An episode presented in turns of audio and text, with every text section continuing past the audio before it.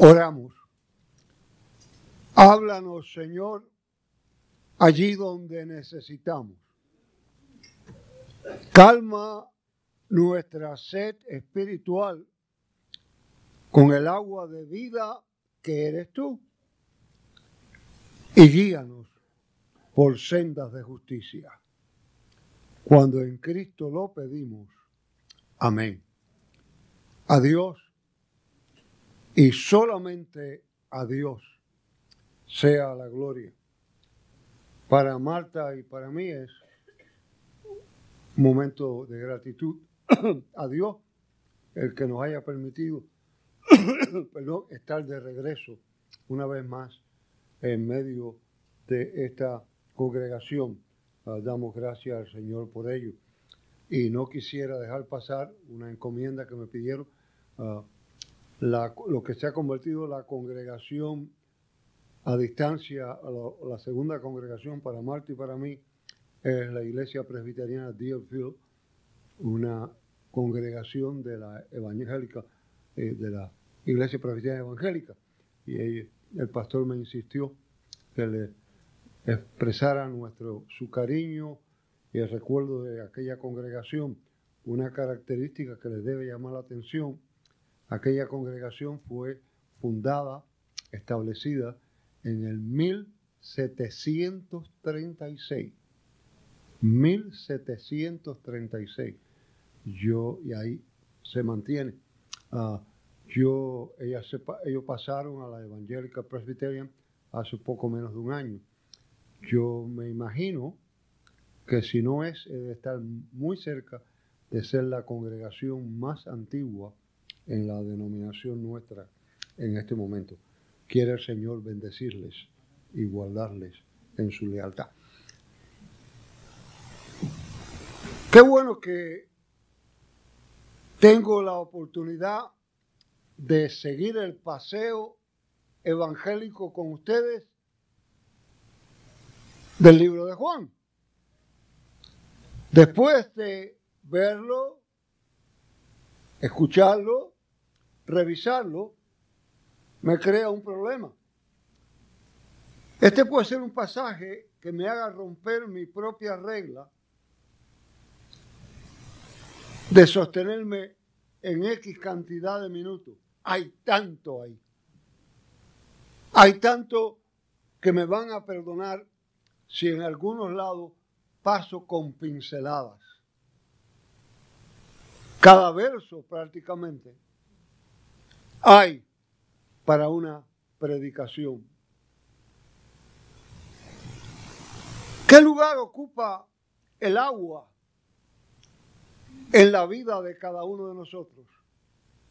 Me temo que, como le decía a los muchachos ahorita, no la apreciamos, sinceramente no la apreciamos. Y como uno de ellos me contestó sabiamente, sin agua no hay vida. La despreciamos, la desperdiciamos, preferimos cualquier otro líquido muchas veces que el más perfecto de todo, agua. No es ningún secreto que en muchos rincones del mundo el agua escasea. No es ningún secreto que va siendo menos. Y nosotros cuando hay sequía, sabemos lo que eso significa. Y tan reciente como María, sabíamos lo que representa no tener agua. El agua en las escrituras juega un papel determinante. Y lo juega maravillosamente.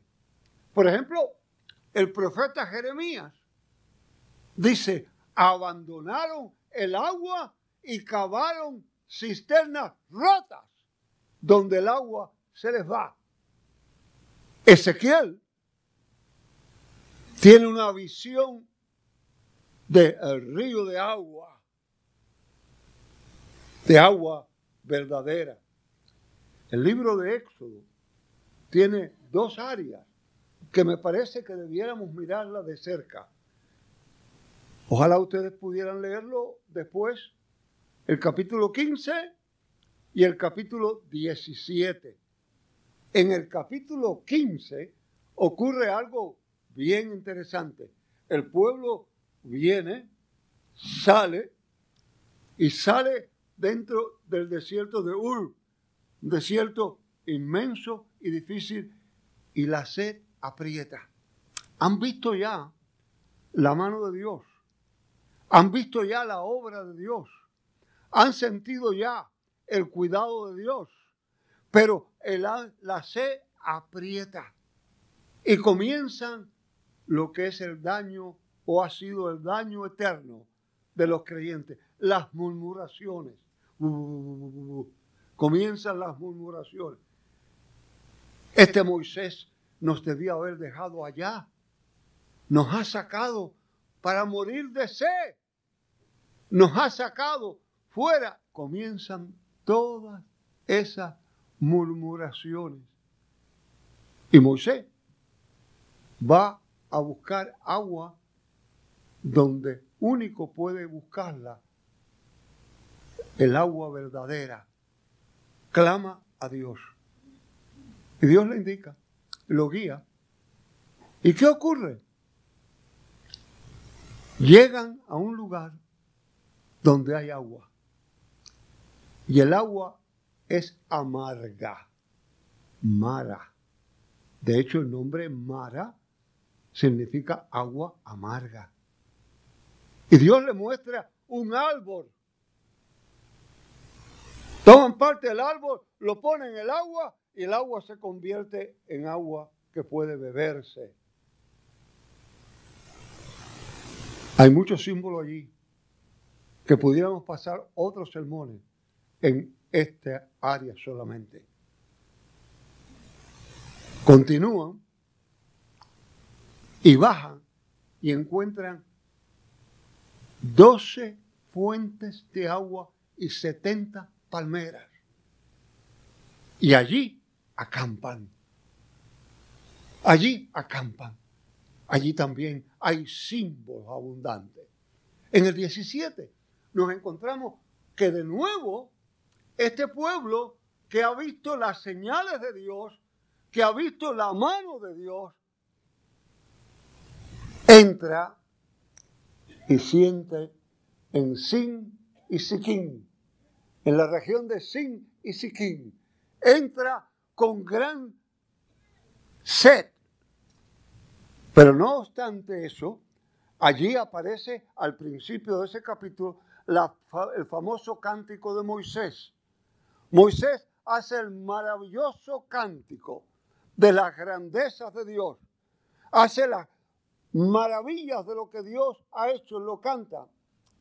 E inmediatamente después del cántico de Moisés, María, la profetisa, la hermana de Aarón, toma un pandero y comienza a danzar y a cantar con las mujeres las grandezas del pueblo a Dios. Y cantan y cantan y danzan, pero la sed aprieta.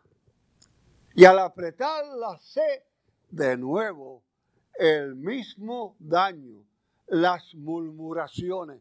Uh, uh, uh, murmuraciones por aquí y por allá. Este nos ha sacado, nos ha sacado para que morir, por donde nuestro ganado no tiene donde beber, nos ha sacado con todo para esto. Y Moisés de nuevo va a la única fuente donde puede le pide a Dios, le dice, mira, ya esta gente están de nuevo rebelándose, ya mismo me matan a pedradas. ¿Qué hago? Y Dios le señala, toma la vara y toma los ancianos de Israel y vete a la peña de Oré. Y allí, con la vara que abriste el mar, señala y la peña flotará agua y calmará su sed. Y ustedes han oído y algunos han cantado la peña de Oré.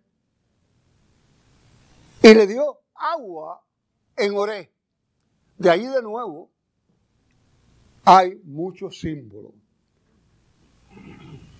Un símbolo que deben guardar y tener es que el agua pura y verdadera es Cristo. Todo lo demás es pasajero. Los judíos ocupaban un lugar especial, el agua en la liturgia. El agua tenía un lugar central en lo que era la liturgia del pueblo y había una diferencia en el agua. El agua estancada se usaba, pero el agua perfecta era el agua corriente. Y cuando habla de agua viva, de lo que habla es de agua corriente. De lo que está señalando en ese momento cuando habla de agua viva, es agua corriente, agua que corre, agua que viene. Y esa agua corriente era preciada sobremanera dentro del pueblo judío. Y aquí nos encontramos con nuestro paseo evangélico en el libro de Juan. Ya ustedes escucharon, Jesús está pasando por Samaria y Samaria no tiene mucha relación con los judíos y los judíos ninguna con los samaritanos. Jesús rompe reglas de discriminación. Jesús rompe prácticas del mundo y va por allí, se sienta junto a una fuente, a un pozo, algo que hacían los líderes en el pasado cuando iban en peregrinación, iban abriendo pozos y junto a la fuente de Jacob, él se sienta y viene una mujer samaritana. ¿Ah? Y viene esta mujer samaritana con el, la labor de todas las mujeres de aquella época, sacar agua. Recuerden, ellas preparaban un cubo con piel de cabra, amarrado a una cuerda a la cintura, se tiraba y se llenaba el cántaro con ese cubo hecho de piel de cabra. Y la mujer llega a sacar agua y Jesús le dice, dame de beber. Y ustedes escucharon la explicación. Ya allí está rompiendo algo. El que puede dar el agua está abriendo el tema de hablar de él. Y el diálogo que sigue es el mismo modelo del de Nicodemo. El mismo modelo de la conversación con Nicodemo vuelve a ocurrir aquí.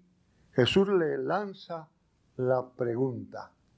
Ella la entiende literalmente, vuelve y se la pone más directa, porque hay verdades que solamente se llegan a reconocer cuando uno la comprende, ¿sabes? Hay verdades que no importa quién se las diga, usted solamente la va a comprender. Jesús comienza el pasaje que está frente a nosotros. Si tú conocieras el don de Dios,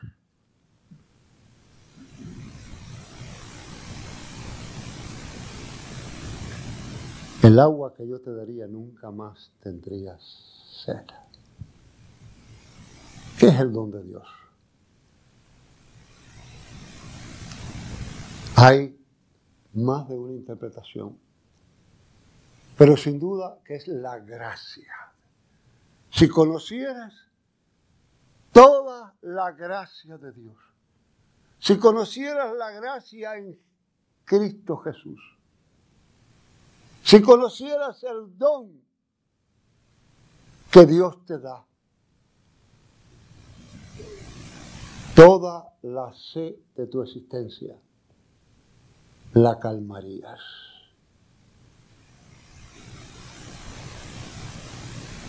Ella, en forma para mí media irónica, le dice, ¿y tú? ¿Me estás ofreciendo darme agua? Pero si ni siquiera tienes un cubo para sacar la que está aquí abajo. Si ni siquiera la tienes. Todos los grupos que salían llevaban sus cubos. Posiblemente el grupo íntimo de Jesús había ido al pueblo a comprar y Jesús no estaba allí con un cubo. Y dice, ni siquiera un cubo tienes para sacar el agua. ¿Y me estás ofreciendo agua? La ignorancia aflora, sale y es la parte típicamente y simplemente humana.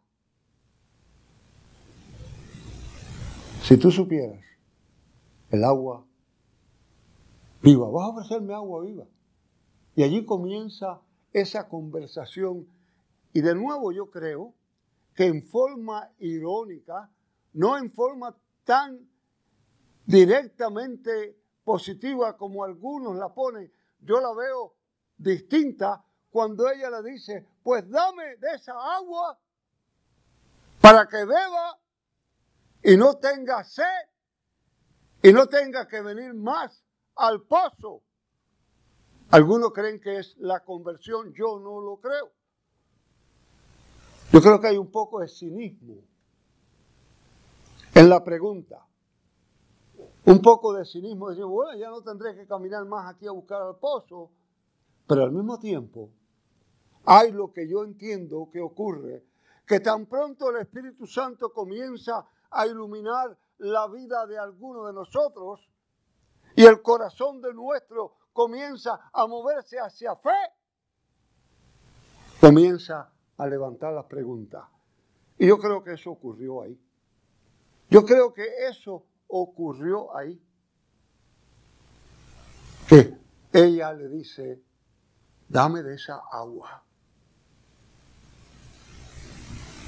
para que no venga más. Vale la pena preguntarnos nosotros, ¿tenemos sed?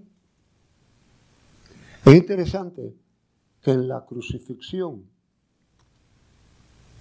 una de las siete palabras es tengo sed. ¿Pero qué tipo de sed? Sed de justicia. Sed de justicia humana. De que los humanos se amaran, se respetaran. Era sed profundamente de justicia. El libro de Apocalipsis nos recuerda que nos darán agua para que no tengamos sed. Pero ¿qué tipo de sed tú tienes? Hay infinidad de personas que tienen sed de reconocimiento. Hay personas que tienen sed de poder, sed de fama, sed de control. Y muchas veces en la enfermedad, en el dolor, en la angustia, en la soledad, en la necesidad, en la traición, en la negación, acrecienta una sed interior que nos consume. Un vaso de agua calma la sed del cansancio, la sed del sudor, la sed del trabajo. Pero ¿qué calma? Tu sed de eternidad. ¿Qué calma tu sed de perdón? ¿Qué calma tu sed de vida eterna? ¿Qué calma tu sed si no es el don de Dios? Si conocieras el don de Dios, si conocieras el don de Dios, la sed de la necesidad, la sed de la traición, la sed de la negación sería mitigada. No, no apreciamos muchas veces el agua que nos, se nos ofrece. Recordaba en estos días cuando miraba el tema, hace muchos años, yo tomé un curso en Printo de un par de semanas y mi compañero de cuarto era un pastor de Sudán, en África. Y la verdad que nos identificamos bastante bien y compartíamos ideas y cosas. Yo tenía la mala costumbre, y digo tenía, porque allí aprendí, que para afeitarme yo dejaba la pila de agua abierta, el agua corriendo, mientras me jaunaba y me afeitaba, yo dejaba el agua corriendo. Una mañana que estaba afeitándome, él estaba al lado mío y con una actitud bien fuerte, cerró la pila del agua y me dijo, eso no se hace. Y yo le dije, ¿a este qué le pasa? Y me dio la lección. Y me dijo, en mi país la gente camina kilómetros para buscar agua y tú aquí botándola. Hay gente que mueren por oír el Evangelio. Hay gente que son perseguidas por oír el Evangelio. Hay gente que son empujadas por tratar de calmar su sed. Y tú y yo, muchas veces, la despreciamos. Muchas veces la abundamos. Las cosas sencillas, las cosas simples, si conocieras el don de Dios.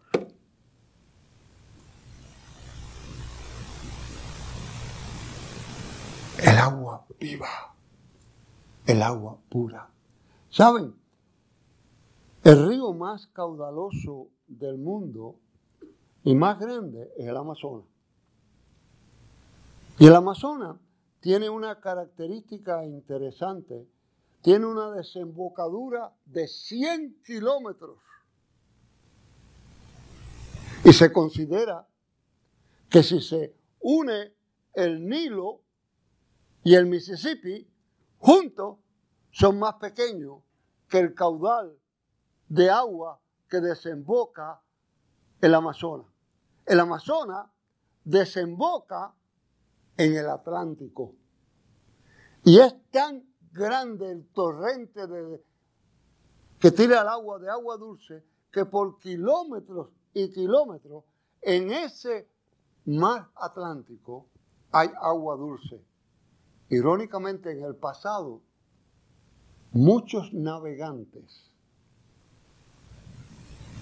murieron en ese estrecho de sed porque pensaban que todo lo que había era agua salada.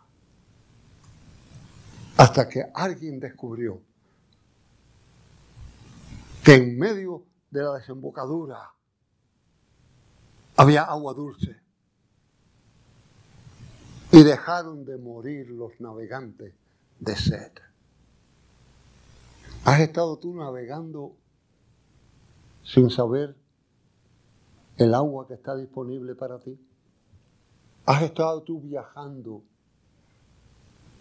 y solamente como en Mara ver el agua amarga cuando es Cristo el que la hace dulce?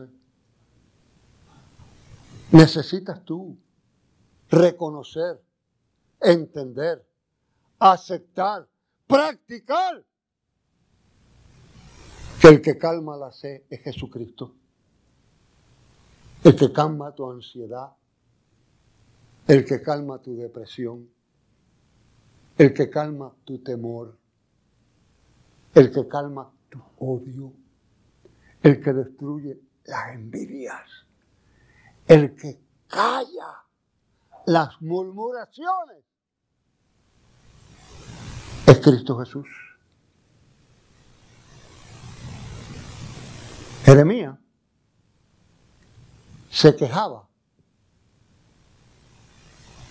de que las cisternas que tenía eran rotas y se iba el agua. Ezequiel tuvo la visión de el río. Mara era agua mara. Oré dio agua por un tiempo, pero todos eran temporeros. La fuente inagotable. Oiga, tú y yo sabemos que todo en la vida se agota. La salud, los bienes, las compras, a veces las amistades, las propiedades, pero poder tener disponible algo inagotable es único. Cristo es la fuente inagotable. Tú puedes estar buscando agua y buscando agua en todos los lugares. Puedes calmar tu sed temporalmente con abrazos, reconocimiento y fama. Pero la sed espiritual solamente, únicamente, la calmarás con Cristo Jesús. Antonio Machado concluía uno de sus episodios en su vida diciendo, Anoche soñé. Soñé que en mi corazón una fuente de agua fluía. Soñé, volví a soñar. Y esa fuente de agua que fluía era Dios en mi corazón. ¿Serás tú capaz? ¿Seré yo capaz?